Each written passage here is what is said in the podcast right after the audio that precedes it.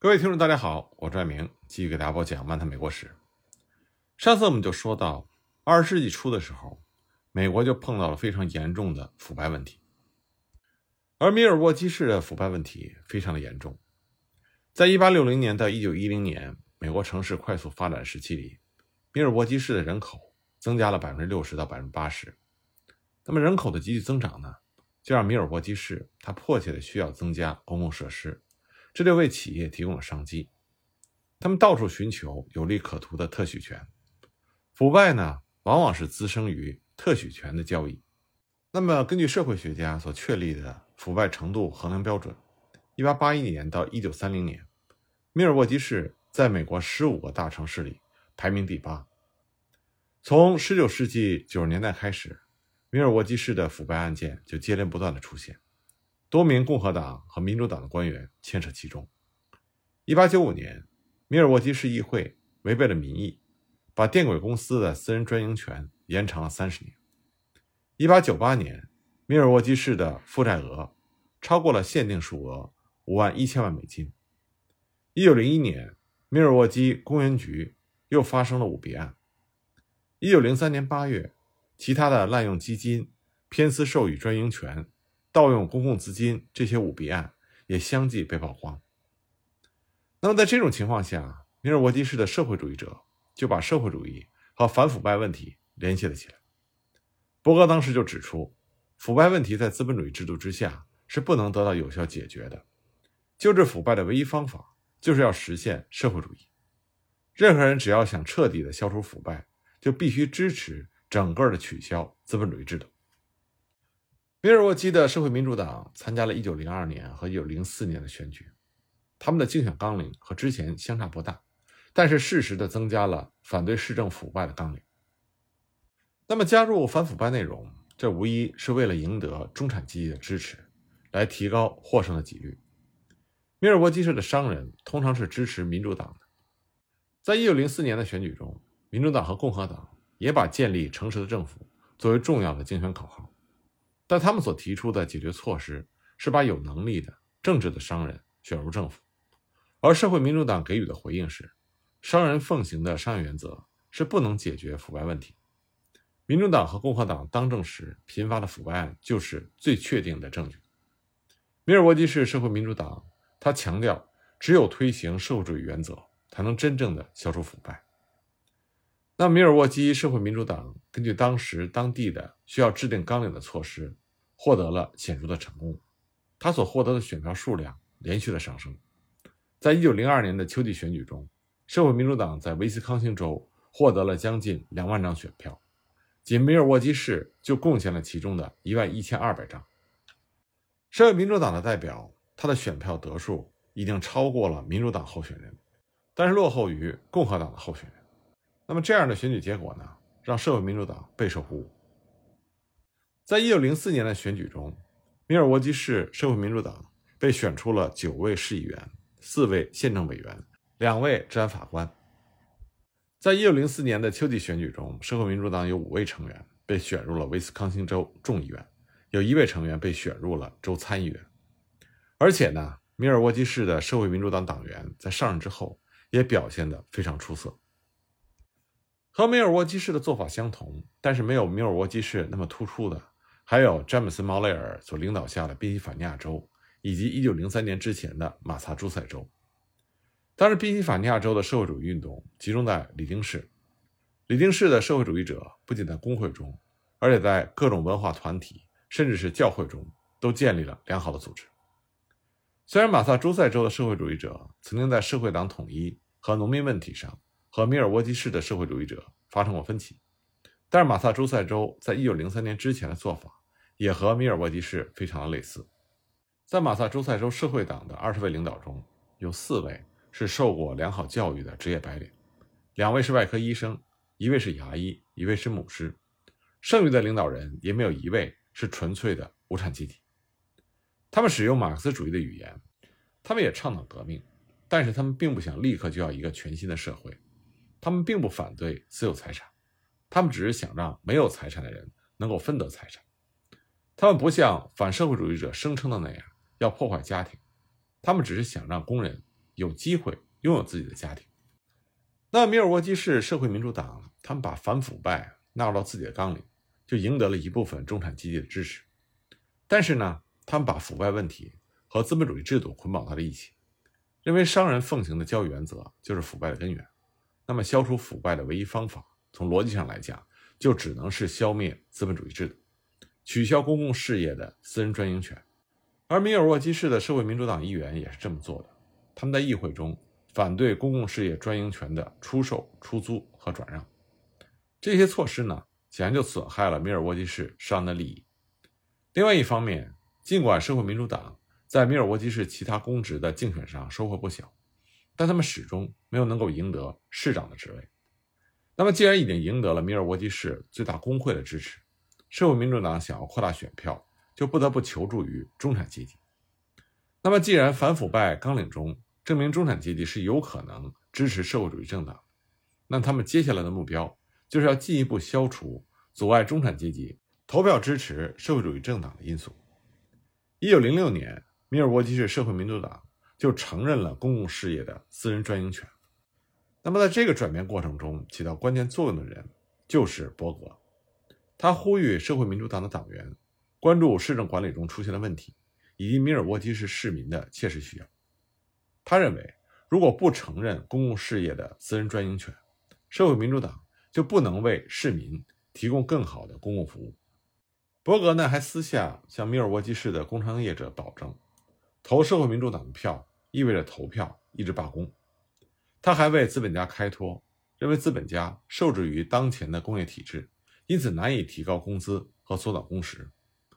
他说，在过去的六七年里，密尔沃基市之所以很少发生罢工。就是因为社会民主党对工会的引导。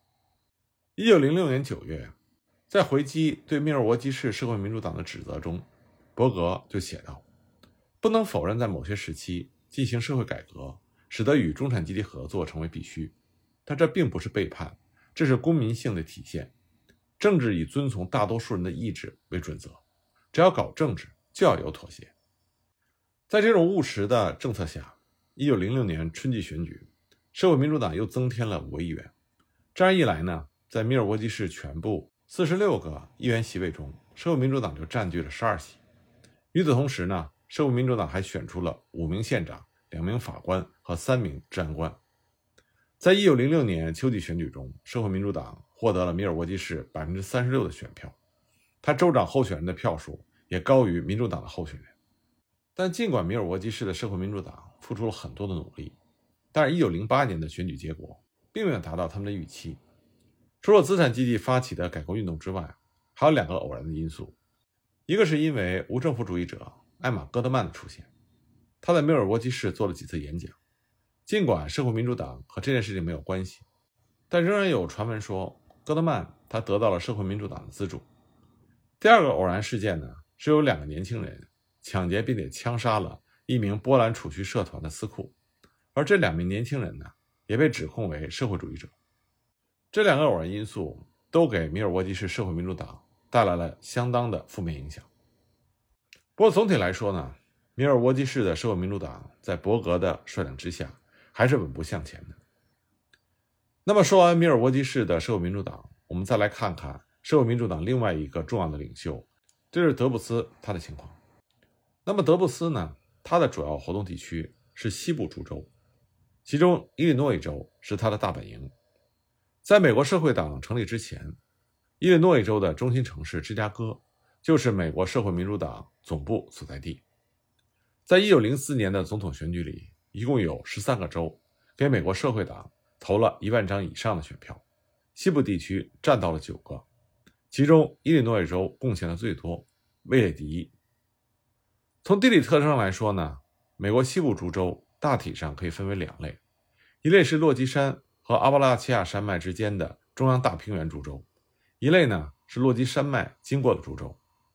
中央大平原地区是以农民居多，这是人民党的主要活动地区；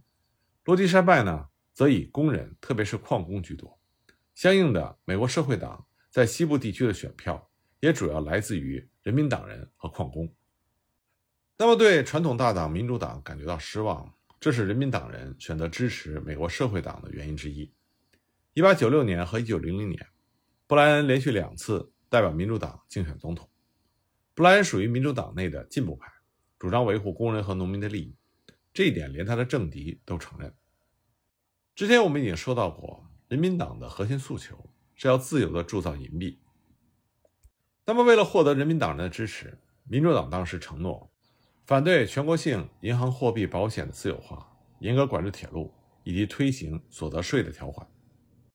那么，德布斯呢，也曾经把布莱恩视为志同道合者。虽然在1896年的竞选中失败了，但到了1900年第二次参加总统竞选的时候。布莱恩仍然坚持自己的原则，所以呢，人民党也再次把布莱恩推举为1900年的总统候选人。但布莱恩同样也没有能够赢得1900年的总统选举。在接连两次失败之后，保守派的民主党人就主导了民主党，保守派领袖帕克就当选为民主党1904年的总统候选人。帕克他和布莱恩相反，主张金本位制。在这样的背景之下。一部分民主党人和人民党人就转而支持德布斯的美国社会党。那么，随着人民党的衰落，为经济秩序弊病寻求激进的救治措施的美国人就只剩下了唯一的选择，那就是社会主义。人民党人对民主党感觉到失望，这是他们支持美国社会党的原因之一。但是，德布斯的努力则是更为主要的原因。伊利诺伊州的芝加哥，这是德布斯的大本营。德布斯领导下的美国铁路同盟就在这里，这也是美国社会党前身美国社会民主党的总部所在地。德布斯的兄弟长期在此担任书记，所以呢，芝加哥理所当然就成为了美国社会党在西部地区的活动中心。一八九五年十二月二十二日，德布斯出狱，当时大约有十万人在芝加哥的街头迎接他，这就可以让我们看到德布斯的巨大影响力。那么，部分人民党的代表在1896年的人民党代表大会上决定推选德布斯成为1896年人民党总统候选人。那么，对德布斯支持力度最大的是伊利诺伊州、俄亥俄州、密苏里州和印第安纳州。不过，德布斯自己呢拒绝了他们的提名，他为了保证人民党在1896年不会出现分裂。普尔曼铁路罢工让德布斯就认识到经济领域的斗争。在政府和垄断势力的联合打压之下，收效甚微。所以出狱之后，他就加入了如火如荼的人民党运动，希望通过政治行动来实现他的抱负。这同样也是他选择加入美国社会民主党以及后来的美国社会党的原因。德布斯主要的努力呢，是他奔走四处演讲，用共和传统的语言来宣传马克思主义。正是他的这种把马克思主义和美国共和传统相结合做法。为他赢得了西部矿工联合会的支持。西部矿工联合会，它曾经是美国劳联的分支，因为劳联在关键时刻并没有支持西部地区工人的罢工，所以他们就退出了劳联。一九零一年，西部矿工联合会在科罗拉多州的丹佛召开会议，德布斯受邀参加了这次会议，并且发表了演讲。德布斯的演讲重复了他以往的主题，并且因此受到了热烈欢迎。正是在这次会议上，西部矿工联合会。做出了加入美国社会党的决定，因为劳联是行业工会，加入劳联的大多数属于工人贵族，这就有悖德布斯所信奉的共和传统。而西部矿工联合会呢，这是一个产业工会，它并不排斥下层工人，所以德布斯更倾向于支持西部矿工联合会。那德布斯的努力在科罗拉多州、蒙大拿这些州取得了很明显的成果。一九零一年的时候，科罗拉多州的社会党。只是在丹佛有一个地方组织，人数只有区区的二十人，但是到了一九零三年的时候，科罗拉多州已经有了五十四个地方组织，社会党的党员人数上升到了大约是一千二百人。在一九零二年的选举中，科罗拉多州社会党获得了近九千张选票，而社会党的这种飞速发展和美国劳工同盟以及西部矿工联合会对社会党的支持有着密不可分的关系。但是因为劳联和西部矿工联合会有着非常恶劣的关系，所以呢，在美国社会党的内部，对于德布斯大力支持西部矿工联合会颇有微词，因为他们这么做是在搞双重工会主义，在破坏工人内部的团结。不过尽管如此，鉴于德布斯的巨大影响，社会党在一九零四年的代表大会上仍然提名德布斯作为总统候选人。在接受提名之后发表的演讲中，德布斯再次重复了他的主题。他既提到了马克思和恩格斯，也提到了杰斐逊和林肯。因此呢，他的演讲受到了非常热烈的欢迎。在当时的条件下，德布斯的主张如果能够得以广泛传播，还需要借助报纸的力量。那么，1895年，韦兰德在堪萨斯州所创办的报纸《诉诸理性报》，对于宣传德布斯的主张起了至关重要的作用。这份报纸在西部地区有众多的订户。韦兰德他十分清楚德布斯受欢迎的原因，他深刻的清楚和美国共和传统结合的必要性。在韦兰德的主持之下，《苏州理性报》他反复强调的主题就是：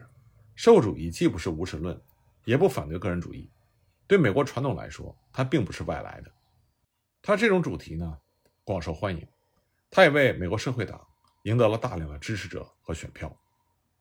俄勒冈州的一位社会主义运动组织者就曾经宣称，无论在哪个地方，只要有三个人订阅了《苏州理性报》，他就可以组建一个社会党的地方组织。而《苏州理性报》在加利福尼亚也拥有大量的读者，这为推进美国社会党的发展起了非常重要的作用。不过呢，到了1905年之后，随着劳资矛盾的激化，